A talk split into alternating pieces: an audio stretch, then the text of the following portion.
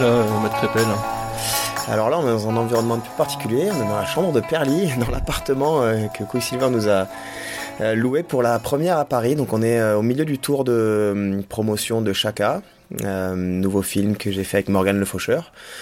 et on présente le film demain soir au Grand Rex à Paris. Grosse pression.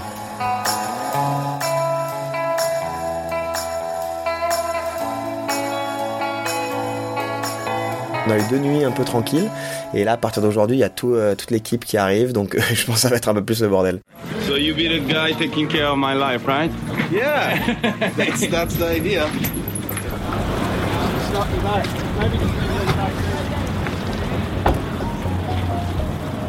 Là, tout de suite, je me chie vraiment dessus. Mais alors lui, j'imagine même pas. La question maintenant, c'est qu'est-ce que deux snowboarders peuvent bien foutre ici euh, pour commencer, je voulais que tu me racontes un peu ta, bah, ta vie de snowboarder, un peu euh, comment on en est arrivé là, comment t'as commencé tout ça. On, voit un peu tes débuts dans le film de, mm dans le film Chaka, mais euh, est-ce que tu peux me retracer un peu ta, ta longue, euh, longue carrière? Parce que tu as commencé très tôt Ouais, c'est vrai que j'ai commencé très tôt. Euh, bon, comme tout le monde à cette époque-là, j'ai commencé par le ski.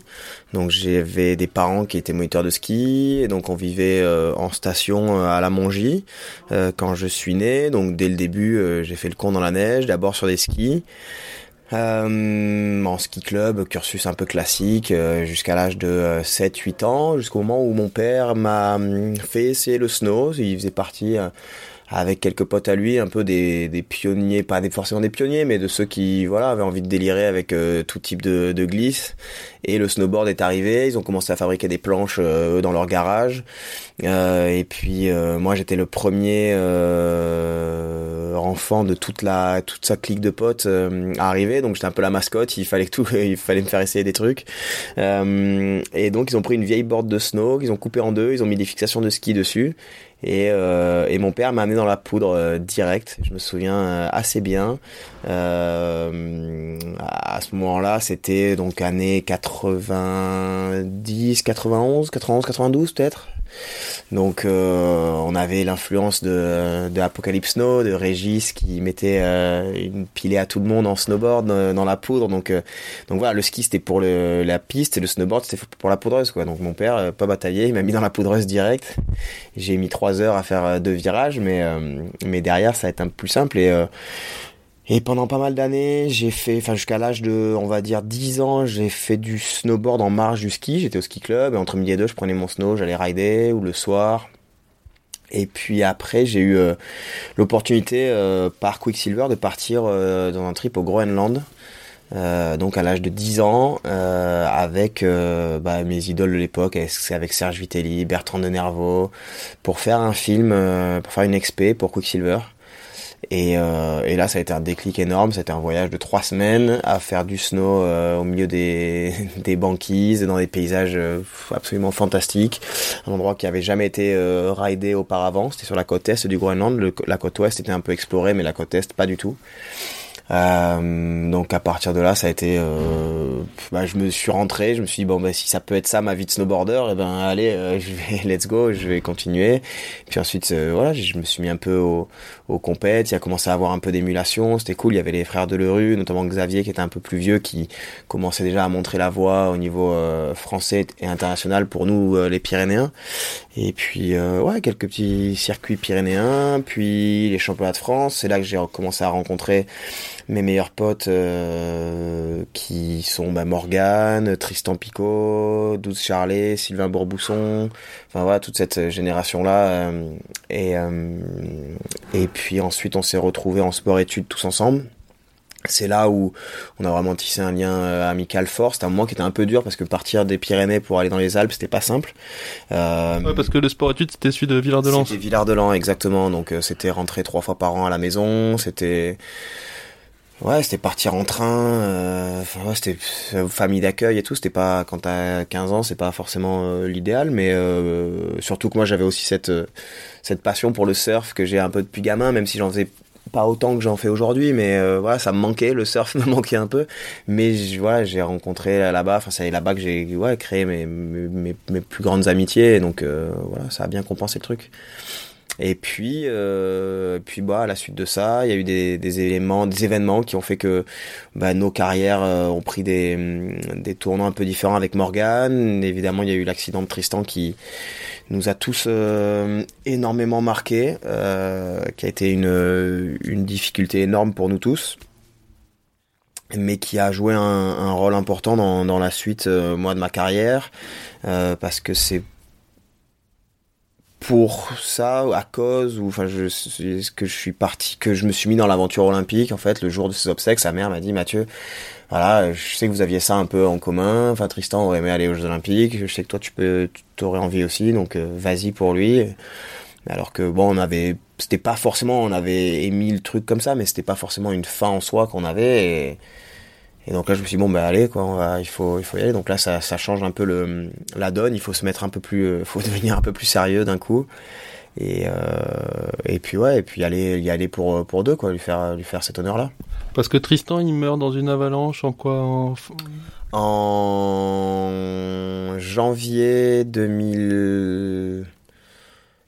C'était 2003 ou 2004 euh, C'était le 4 janvier. Mais je me c'était en filmant pour. Euh, il était parti en trip avec. Euh, je crois qu'il y avait Travis Rice, Brian Iguchi. C'était une des premières années où il filmait, euh, ou la deuxième année pour laquelle il filmait avec Absinthe. Euh, et voilà, une connerie. C'était pas une. A priori, c'était pas une grosse avalanche. C'était plus. voilà, il s'est fait embarquer par une avalanche, taper un arbre et et, et voilà. Et c'était le moment où ben, on avait passé deux ans en sport-études ensemble. moi, pour ma dernière année de sport-études, j'étais rentré dans les Pyrénées mais Morgan et Tristan étaient encore tous les deux euh, au lycée à Villars. Et, euh, et voilà, je sais pour Morgan ça a été évidemment très dur parce qu'ils étaient que tous les deux à ce moment-là au, lycée. Moi c'était un peu dur parce que j'étais pas là pour, euh, on n'était pas ensemble avec Morgan pour se soutenir euh, mutuellement. Et ouais, ça a été ça a été très particulier. Comme tu peux imaginer, perdre son meilleur pote à, à un peu moins de 20 ans, c'est c'est dur quoi. C'est dur surtout que c'est dans la même discipline. Enfin, autant tu te dis il, il a un accident de voiture, ben c'est le fatalisme et puis euh, voilà là c'était en faisant notre passion et quand t'es gamin tu te rends tu, tu te rends pas compte des risques qu'il peut y avoir. On n'était pas encore à ce moment-là. Il n'y avait pas l'éducation qu'il y a aujourd'hui sur les risques liés aux avalanches. Je me souviens que on faisait plein de trucs sans arva sans pelle sans sans sans airbag évidemment. Ça n'existait pas mais euh, et donc là, on a pris, euh, on a pris ce truc un peu dans la gueule en disant merde, ça peut nous arriver, enfin ça nous arrive à nous aussi. Et, et euh, je sais qu'on a eu des discussions avec Morgan derrière, on a reparlé, on a mis du temps à en reparler vraiment, mais où on, ouais, on s'est, enfin lui, je sais qu'il s'est vraiment posé la question de savoir si ça valait le coup. Moi, j'ai eu quelques jours, quelques semaines à ça, et puis. Puis d'un coup, je me suis dit, bah non, Tristan, c'est ce qu'il aimait faire, euh, allons-y, quoi, faut qu'on continue à fond euh, et qu'on le vive à fond pour lui. Perdre son meilleur ami à l'âge de 18 ans, ça fait mal.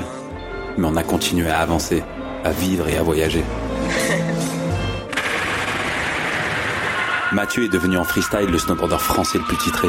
TTR World Tour, championnat du monde, X Games, Bank Slalom, il a presque tout gagné. Donc événement fondateur dans ta vie de snowboarder, la mort de ton pote. Et euh, t'étais déjà dans le dans le pipe à l'époque, t'étais déjà euh, parti dans cet, cet aspect compétition, t'étais déjà un petit compétiteur? Ouais, un, un, petit peu, oui, oui, oui, ouais, je l'ai toujours eu, euh, je l'ai toujours eu un petit peu. Euh, après, comme je te disais, pas, pas autant, pas au point de me dire, de, de, enfin voilà, j'ai pas commencé le snowboard évidemment en me disant un jour je vais aller aux Olympiques. C'était pas du tout ça. J'ai commencé le snowboard parce que je kiffais, qu'est-ce que j'avais au contraire. J'ai commencé le snowboard parce que le ski, je trouvais ça réducteur et que je voyais la montagne autour de moi magnifique et que en ski, à ce moment-là, bah, le côté freeride et tout, il n'existait pas quoi. Donc c'était, on était cantonné aux pistes à faire du slalom et point barre quoi. C'était le ski club pur et simple de l'ESF, euh, le truc bête et méchant quoi. Et donc euh, le snowboard, ça me permettait d'avoir cette ouverture d'esprit sur euh, sur la montagne et de pouvoir utiliser la montagne dans sa globalité. Donc c'est et euh, et la compétition au contraire ça a à nouveau réduit un peu le truc mais euh, mais ça m'a permis de progresser énormément ça m'a permis de bah, d'avoir euh, ouais de ouais avant avant tout je pense que c'est la compétition j'en ai fait pour pour progresser pour pour me permettre de ouais de passer à un, niveau supérieur et de me motiver. C'est quoi en gros ton palmarès pour ceux qui connaissent pas le Mathieu Crépel, ton palmarès de snowboarder euh, En gros, c'est euh, deux participations aux Jeux Olympiques, mais euh, pas les résultats escomptés, mais c'est pas très grave. Euh, non, j'ai gagné le circuit Coupe du Monde en 2005. En 2006, je gagne le premier circuit mondial TTR. En 2007, je gagne les championnats du monde en halfpipe et en big air. à la suite, 2010, je fais deuxième aux X Games. Euh, et en 2016, je gagne le Bank Slalom de Mount Baker. C'était un peu mon dernier objectif de compétition euh, dans le snow. C'était un rêve un peu euh, inavoué parce que pour moi, ça paraissait euh, irréel de pouvoir gagner cette compète légendaire. Et là, euh, voilà, en 2016, j'ai été invité pour les 30 ans de pour les 30 ans de l'événement. Et je me retrouve à gagner, quoi. Donc c'était incroyable. Comment ça se passe, ça Qui c'est qui t'invite à un truc comme ça? Parce que t'avais déjà une belle invitation, je crois que c'était en 2001 d'un ouais. certain terrier mais je m'étais ouais ça c'était pour l'Arctic Challenge et ça c'était cool ça j'étais tout gamin et on avait été invité euh, ouais j'avais été invité avec Sean White évidemment qui commençait à cartonner et puis moi j'avais été invité par Terry à l'Arctic Challenge donc ça c'était assez cool mais euh, non l'invité en fait le, le euh, Bank Salom à Moonbaker je l'avais fait en tant que je l'avais gagné en tant que junior euh, en 2000 donc j'avais 15 ans, ouais, à peine un peu plus de 15 ans. Et, et donc et, donc ce qu'ils ont fait, c'est qu'ils pour les 30 ans, pour l'anniversaire des 30 ans, ils ont réinvité un peu tous les vainqueurs. Et je l'avais fait le Bank Slalom, je l'avais fait plusieurs, enfin je l'avais fait deux fois en junior, et peut-être une fois en pro j'avais fait dixième ou 15e, je sais plus. Et donc ils ont réinvité un peu tous les tous les vainqueurs de toutes les catégories pour pour le 30e anniversaire. Donc je me suis retrouvé comme ça à être euh, invité à nouveau. C'est ce qu'on voit dans Crétin des Alpes. Exactement. Et le surf, tu, tu disais que le surf t'avait manqué à Villard-de-Lans. Euh, comment t'as commencé le surf? Bah, le surf, j'ai commencé euh, bah, naturellement, pareil, un peu comme le snowboard, c'est-à-dire que euh, j'avais la chance d'avoir un environnement familial où l'hiver on était à la montagne et l'été on avait, j'avais mes grands-parents, on avait une, maison de vacances, une maison de famille à Haussegor. Euh, et j'avais mes autres grands-parents qui étaient sur sur la côte basque, donc euh, entre les Landes et le Pays Basque euh, l'été. Euh, et puis euh, voilà, pas mal de potes qui faisaient un peu de surf. Et mon père, pareil, la famille, euh, un peu dans le dans le truc aussi. Sans être, on était évidemment plutôt montagnard, mais euh, l'avantage et le fait d'avoir grandi dans les Pyrénées comme ça entre mer et montagne, c'est c'est complètement ce qui a fond, enfin ouais, ce qui a ce qui a hum, dirigé ma vie et, ce qui fait que j'en suis là aujourd'hui. Euh, mais le surf, c'était pas, enfin, il n'a jamais été question d'en faire d'en faire une carrière pro. C'était un hobby, c'était une passion mais de façon euh, totalement amateur quoi. Et quand j'étais gamin, j'ai fait deux trois compètes pour les kids comme ça parce que mes potes un peu en faisaient. Mais euh, mais dès que les autres ont commencé à surfer l'hiver, au début, on était trop petits, il y avait pas de combi adapté pour surfer l'hiver et puis dès que ça a un peu évolué, bah, pendant que moi je faisais du snow, les autres faisaient du surf et donc là j'ai perdu le niveau assez vite. Et puis et puis de toute façon, c'était mon truc c'était plus le snow quoi. Donc j'étais content de ça et le surf je le je le pratiquais euh, en tant que voilà quand je rentrais entre mes trips de snow ça me faisait du bien d'aller surfer un peu de me vider la tête et et c'est que c'est un peu plus tard quand j'ai arrêté les compétitions en snow que là j'ai commencé à avoir un peu plus de temps à accorder au surf et euh, et c'est là où je me suis mis vraiment à fond euh, enfin un peu plus à fond euh, et puis dans le surf et dans et à commencer dans le surf de grosses vagues l'idée c'est pas de faire un docu sur Mathieu Crépel qui veut devenir surfeur pro. Tu t'en doutes c'est pas l'idée. Cette fois-ci on n'a pas uniquement trimballé nos boots dans la neige. On est parti plus longtemps sur la route jusqu'au bout du monde. Bien au-delà de nos montagnes et de son pays basque natal. Sans transition l'idée de Chaka tu, tu commençais à l'évoquer un peu ça vient d'où en gros? Bah, ça vient de, de ça un petit peu, de, à un moment donné où dans le snow, euh, ben, j'étais arrivé à, à, remplir à peu près tous les objectifs que, que je m'étais fixé. Et, euh, et une envie d'aller un peu plus loin dans le, dans le surf, et notamment le surf de grosses vagues. C'est-à-dire que j'ai découvert le surf de grosses vagues avec des, avec des potes euh, dans le Pays Basque. Euh, c'était pas forcément naturel au début. J'ai pas toujours, euh, enfin d'ailleurs je suis toujours pas méga méga à l'aise. C'est toujours un, processus mental qu'il faut qu'il faut euh, surpasser. Mais euh, dans la sensation et tout, c'était un truc quand j'ai découvert ça, j'ai trouvé qu'il y avait des similitudes avec le snow qui étaient assez assez cool, à la fois dans l'esprit un peu d'équipe et dans les sensations pures de glisse. C'est-à-dire qu'on c'est des grandes pentes où on va vite, où on fait des grandes courbes Et, euh, et donc petit à petit, ça a été par des sessions sur les vagues un peu mythiques du Pays Basque, comme Parlementia, Avalanche, et puis après une découverte d'abord de Bellara, d'abord en Towin, et puis ensuite euh, le Towin c'est un peu euh, est un peu passé de mode. Donc le towin c'est surf tracté euh, à l'aide d'un jet ski.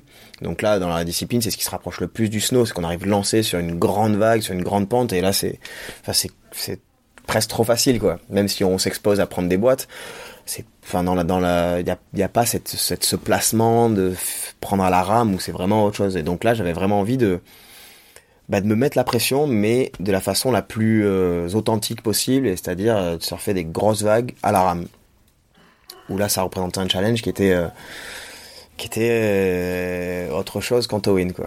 Et ça, vous en parlez euh, dès le soir de ta victoire à, Baker avec euh, avec Morgan ou comment ça s'est passé exactement. Non, non, non, non, ça, ça c'est venu un peu plus tard. Euh, enfin, c'est venu assez, vite derrière.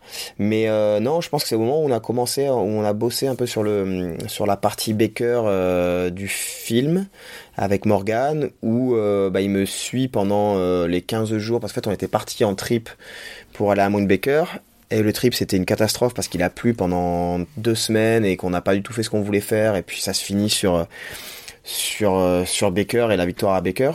Et en fait, au moment où on a monté un peu l'appart ensemble ou machin, on a vu qu'il y avait une espèce de un truc qui pouvait être assez cool à raconter du fait de notre proximité et de notre amitié, où il arrivait à rentrer dans dans mon intimité là où moi je laisserais pas forcément rentrer un journaliste ou un réalisateur euh, quelconque euh, ou extérieur, bah là avec Morgan, j'avais cette, euh, on a cette complicité qui faisait que l'histoire était un peu plus intimiste, un peu plus intense, et on a eu, euh, voilà, les gens quand ils ont vu cette part là, ils ont trouvé qu'il y avait une sincérité qui était intéressante, et, moi j'avais cette idée de bah, de faire un film sur mes deux passions depuis depuis longtemps. Alors je trouvais pas encore le savoir comment. Et puis là je suis bah voilà, je suis à un moment où justement dans le snow, j'arrive un peu à. Il va falloir que je, je trouve que je que je, que je respire un peu pour euh, retrouver euh, une, bonne motivation. Pas une motivation, bah, j'ai toujours euh, été à fond de rider et tout, mais me retrouver un, un, autre challenge, parce que je fonctionne au challenge, comme ça j'ai toujours besoin de me fixer un peu des objectifs. Et il y a eu cette idée là de me dire, bah voilà, pourquoi pas partir en surf de gros, j'ai jamais été à Hawaï, ça s'est fait aussi avec une rencontre, la rencontre de Koa Rotman, qui est des, voilà, nouvelle pépite hawaïenne du surf de grosses vagues où on s'est rencontré sur un photoshoot quick et lui m'a dit ah ben moi j'adore le snow il aimait mais tu vois de façon amateur bah, et je lui ai expliqué un peu mon parcours et tout il m'a dit ah mortel t'es jamais venu à Hawaï? Ben viens je t'invite à Hawaï. Et donc l'idée a germé un peu comme ça j'en ai parlé à Morgan il m'a dit bah ouais cool faut qu'on fasse ce film ensemble quoi. Si tu vas la gueule enfarinée en connaissant personne et tu sors pas de chez toi quoi. ah après faut que enfin tu comprends le comme ils se sont fait spolier leur terre, c'est un peu comme des Basques sur une île, en hein, plus, plus vénère, parce que tu vois les Américains comme ils font le, ah, tu ouais, enfin, le truc. Euh... Mais je pense que ouais, dès que t'es introduit par un mec, ouais, c'est ça, hein. c'est comme ça que ça marche là-bas. Et dès le début, tu savais que tu voulais finir avec Jaws ou? Ouais, ouais, ça, ça a été assez vite euh, parce que. Euh bah à la fois à titre perso, j'avais vu que j'avais jamais été à Hawaï, je me suis dit que c'était l'occasion euh, et que Hawaï c'est faut être introduit un peu pour y aller, c'est vraiment une c'est vraiment particulier et même en étant introduit, euh, comme on, on, peut le voir un peu dans le film, c'est euh, c'est pas facile de faire sa place. Euh, et puis ouais, parce que Jaws c'est euh, la vague la plus emblématique du surf de grosse vague. C'est par c'est par Jaws que tout est arrivé quoi. C'est euh, c'est Jerry Lopez qui a découvert cette vague, qui a appelé l'air d'Hamilton, qui lui a dit j'ai découvert une vague sur Maui qui est faite pour toi, euh, machin. Et donc après il y a l'air d'Hamilton et toute sa clique qui ont commencé à la, à la, à la démocratiser, avec euh, certains Français aussi, et Michel Laronde et Vincent Lartisien qui qui ont été parmi les pionniers, mais qui voilà qui ont essuyé un peu les, les, les pots cassés pour pour le reste. Mais euh, mais euh, non essuyer les plâtres. J'étais je me suis perdu. J'ai fait, une, j'ai fait une footballistique et euh, et donc euh, oui l'idée c'était euh, ouais Jaws quoi parce que c'était celle qui représente le mieux ouais le surf de grosses vagues.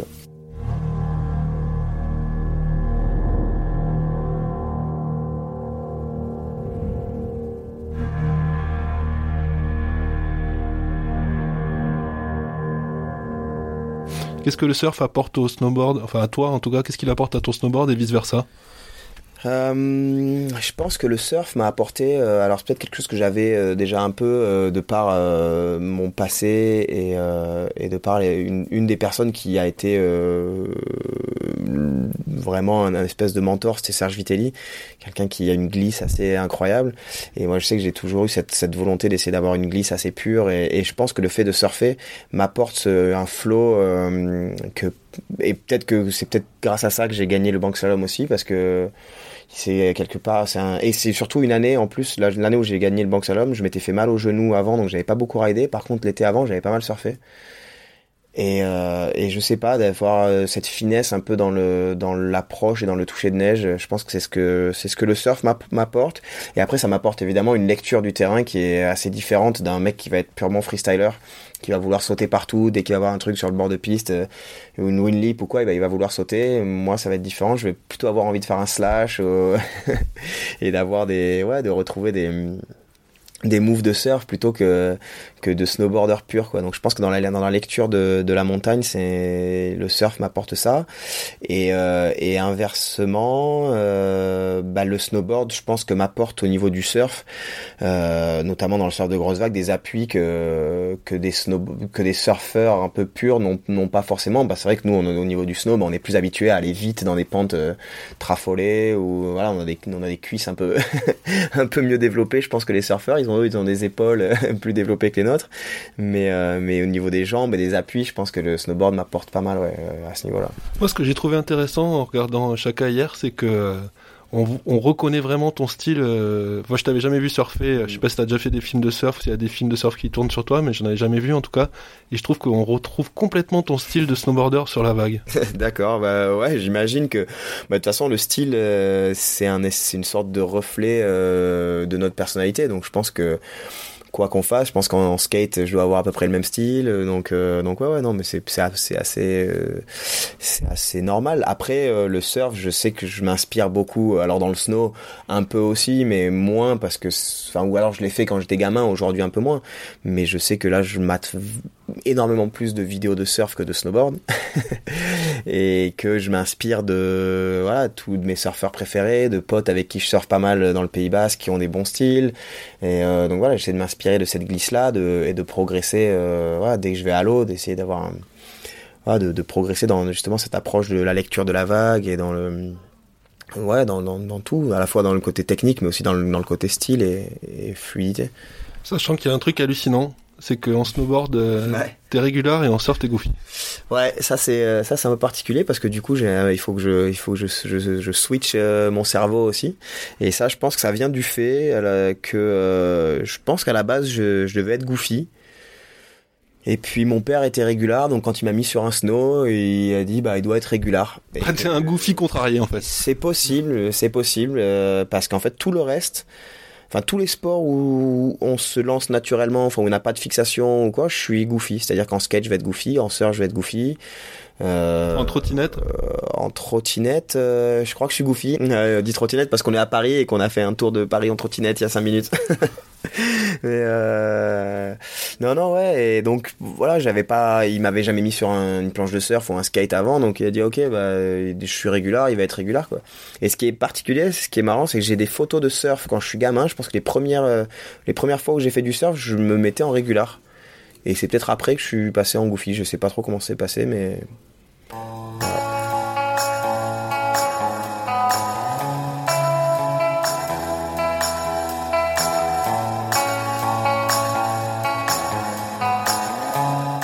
du style tout à l'heure, euh, du, beau style que tu regardes en surf.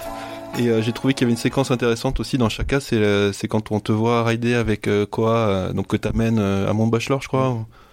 Euh, tu l'amènes à Mont Bachelor et on voit rider Koa qu'on a vu sur les vagues, qui est complètement. euh, Je veux dire, c'est moi je, je regarde peu de surf, mais le voir rider une grosse vague, c'est Ouais. c'est vraiment beau.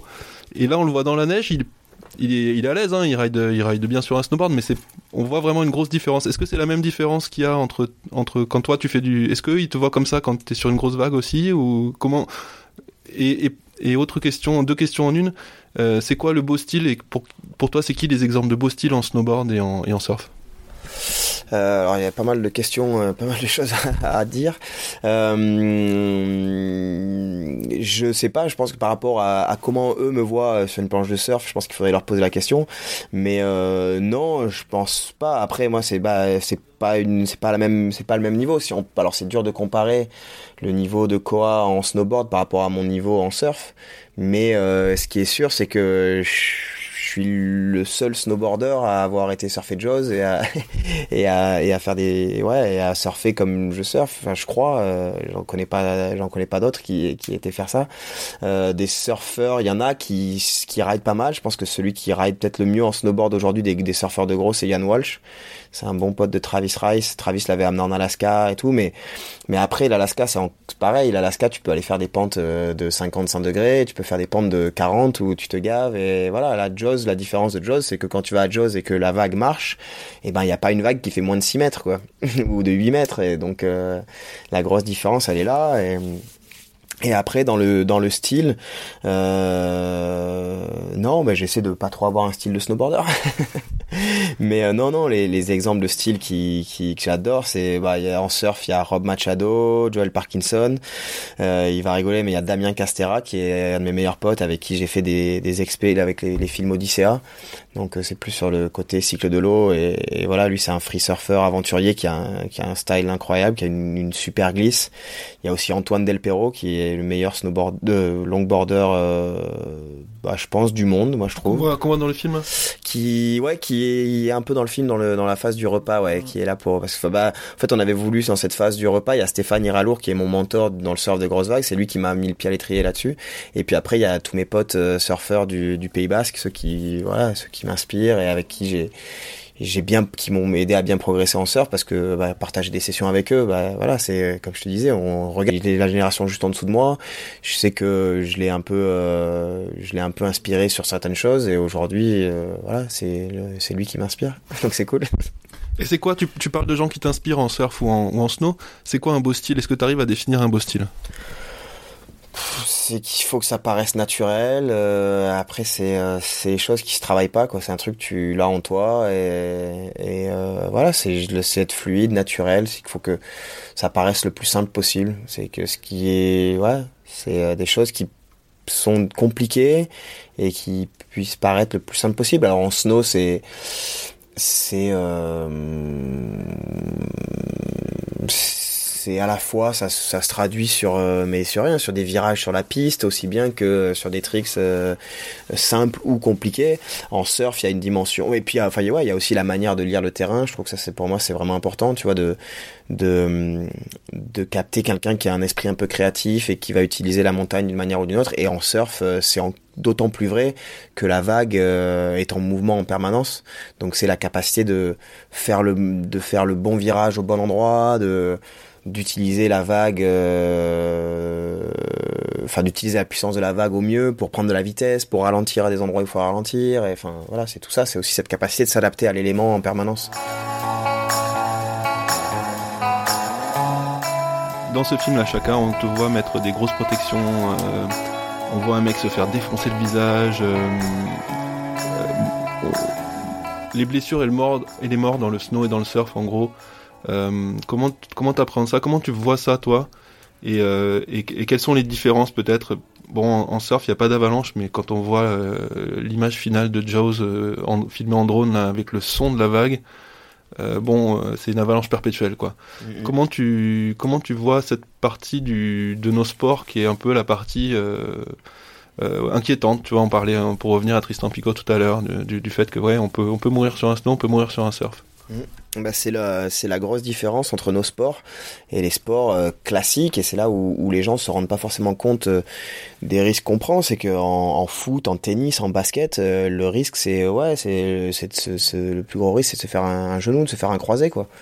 Nous nous on met notre, vie en jeu à chaque fois quoi. Enfin à chaque fois pas tous les jours évidemment parce que sinon ce serait pas tenable. Mais c'est clair que quand on va faire une grosse ligne en freeride ou une grosse journée de freeride ou, ou surfer à Jaws ou surfer à Nazaré ou à Avalanche ou à Bellara ou enfin ouais dans, dans toutes les grosses euh, conditions il y a toujours cette part de risque qui, qui, est, qui est énorme. Et euh, bah, le but c'est d'être le mieux préparé possible euh, le mieux entouré possible aussi pour limiter ce risque. Mais ce risque on sait qu'il y est. Fatalement il y est il existe. Et je pense que c'est plus dur pour euh, nos proches que pour nous. Moi, je sais que, ouais, pour mes parents, pour ma sœur, c'est c'est toujours ouais pour la famille c'est c'est dur euh, je pense. Enfin j'imagine à quel point ça peut être euh, ça peut être difficile. Je pense que le jour où je leur ai dit ben voilà j'ai un nouveau projet je veux aller surfer et j'ai la chance d'avoir une famille qui a toujours été euh, derrière moi et qui a toujours cru en, ce que je faisais mais je pense que ça pas ça ça leur a pas plu outre mesure parce que toi tu parles de ta famille mais toi si ça te vient pas à l'idée ou c'est quelque chose que tu écartes complètement? Si, ça me vient à l'idée évidemment, mais je l'écarte un petit peu. Et je pense que de toute façon, euh, quand euh, quand il y a des accidents, euh, c'est toujours c'est plus difficile pour ceux qui restent que pour ceux pour celui qui part. Enfin voilà, on est c'est terminé. Après moi, j'ai aucune envie de, je suis pas une tête brûlée, j'ai pas envie de mourir après demain, mais j'ai envie de vivre ma vie à fond et et j'ai envie d'en profiter le plus longtemps possible. Mais après, j'ai grandi avec ce risque-là, je le connais. Je fais du snowboard depuis que je suis tout petit. Le surf, c'est venu un peu euh, aussi comme ça. Donc, euh, et puis comme on en a parlé, j'ai perdu mon meilleur pote à l'âge de 20 ans, donc je pense que ça m'a peut-être euh, endurci d'une certaine manière. Et je suis absolument pas fataliste en me disant ah ben voilà un jour je vais mourir en faisant du snow en faisant du surf. Non non, je veux en profiter le plus longtemps possible. Je veux tout faire pour ne pas que ça arrive mais euh, mais je sais que je sais que c'est là, je sais que c'est possible et en tout cas je fais tout ce qu'il faut pour que pour réduire le risque au maximum et franchement je prends en montagne je, je pense que je prends de moins en moins de risques parce que j'ai l'impression que plus je gagne en expérience, plus la montagne me fait peur. Plus je me rends compte que en fait en montagne il n'y a pas de vérité et, euh, et que ça peut arriver à tout le monde vraiment et voire même aux plus expérimentés que tu baisses ta garde euh, une demi-seconde et, euh, et, ça peut t'arriver. Dans l'océan, c'est un peu différent parce que euh, évidemment que ça arrive, il y a des accidents, mais mais on peut se préparer mieux. C'est-à-dire que pour le surf de grosse vague, il y a vraiment une, part de préparation physique et, mentale qui permet de réduire les risques de façon assez considérable. On te voit avec Guillaume Néry t'entraîner euh, presque à 4 minutes, t'en es à combien là?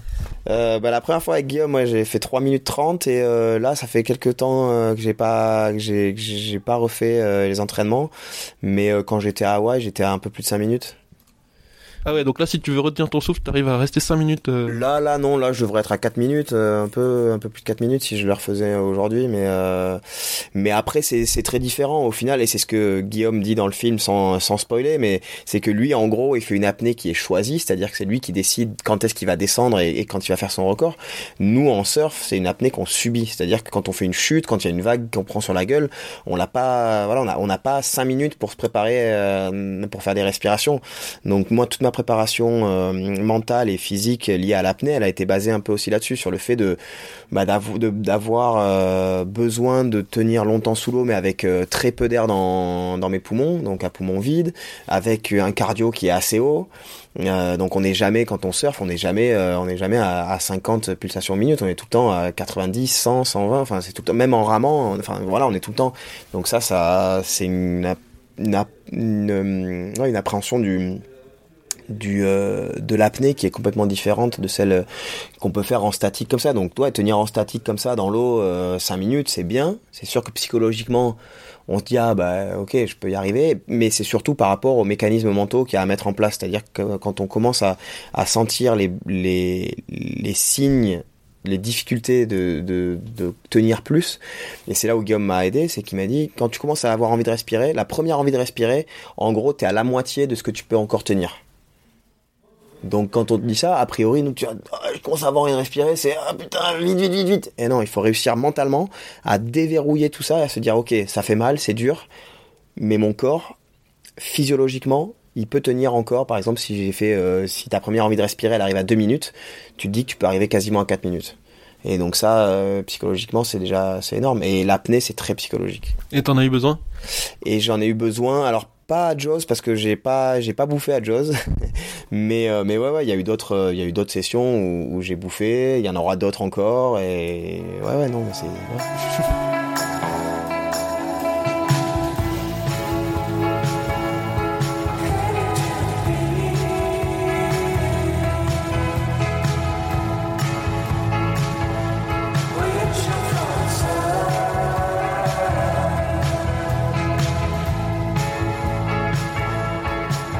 Pote Tom qui t'a vu chez Plume il y a deux ans. euh, Ouais.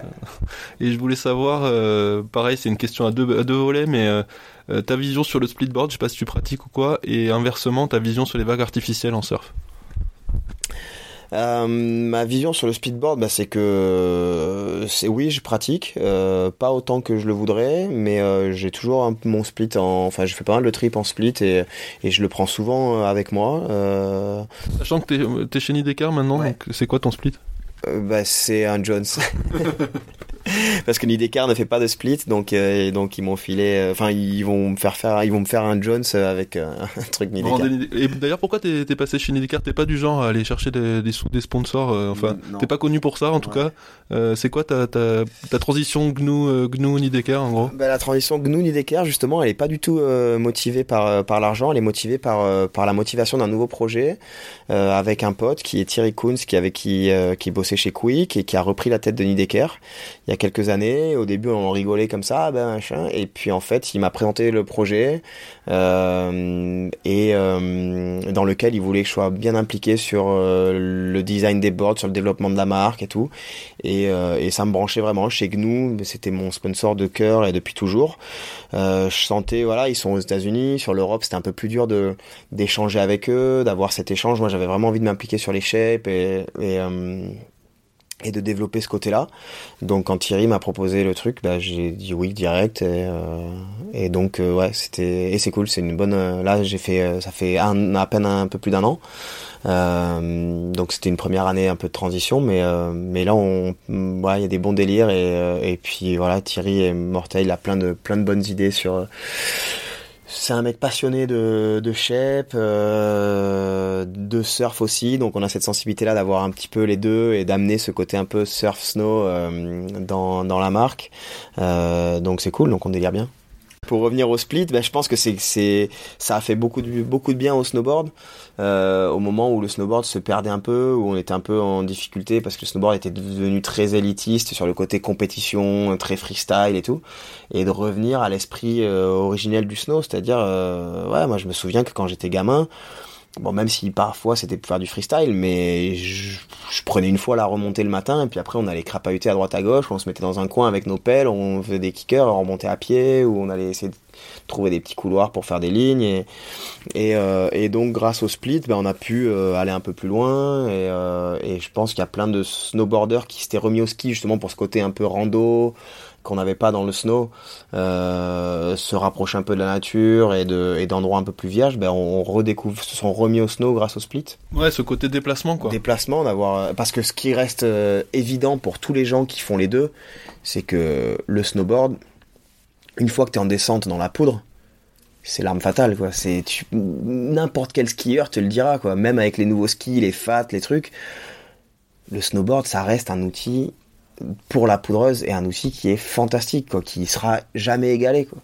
Donc de pouvoir se retrouver euh, de pouvoir l'utiliser comme un moyen de déplacement à la montée et un pur moyen de glisse à la descente parce que pour moi le ski c'est ça c'est un moyen de glisse mais ça a été inventé euh, c'est un moyen de déplacement alors que le snowboard c'est vraiment un, outil de glisse.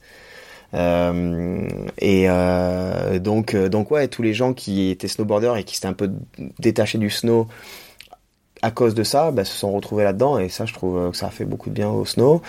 Donc euh, donc c'est une belle approche. Je pense qu'il y a encore beaucoup à progresser au niveau du, du matos. Je trouve que c'est encore un peu lourd c'est encore un peu compliqué.